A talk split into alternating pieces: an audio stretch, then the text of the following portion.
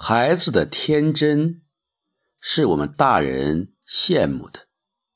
你看孩子的眼睛清澈无邪，他想什么他就做什么，他是完全没有被绑架，没有被污染，没有成人的那种顾虑，没有那种虚假。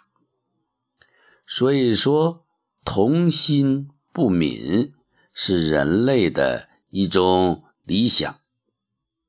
那么，让我们看一看“童心”的“童”字。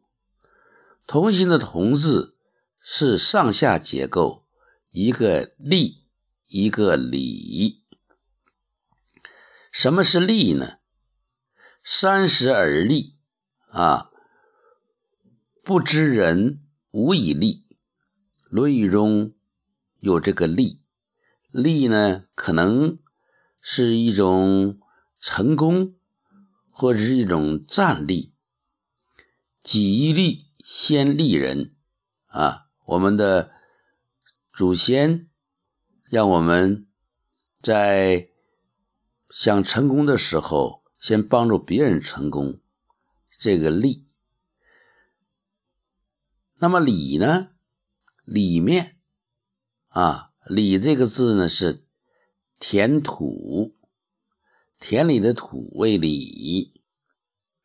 那么引申意义，如果心田里的土，那是什么呢？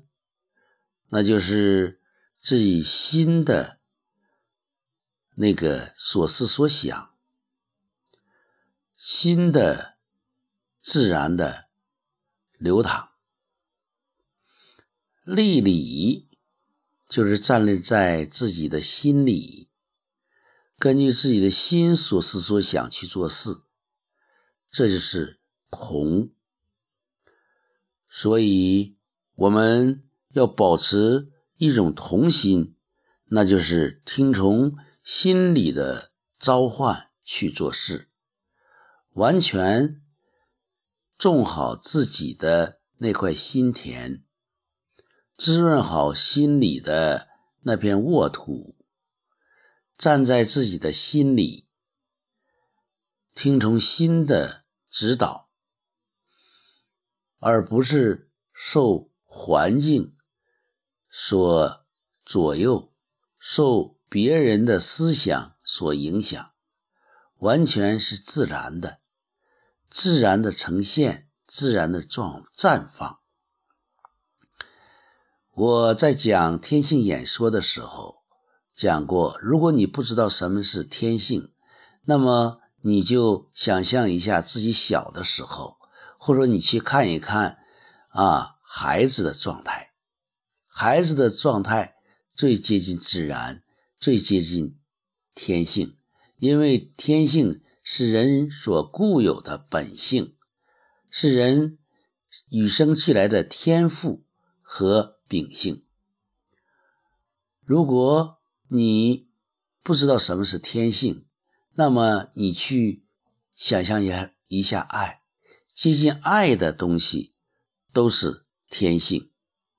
孩子是无不分别心的，他高兴的时候他就笑，他不高兴的时候就哭，而且一旦哭的时候感到高兴了，他马上就会破涕为笑。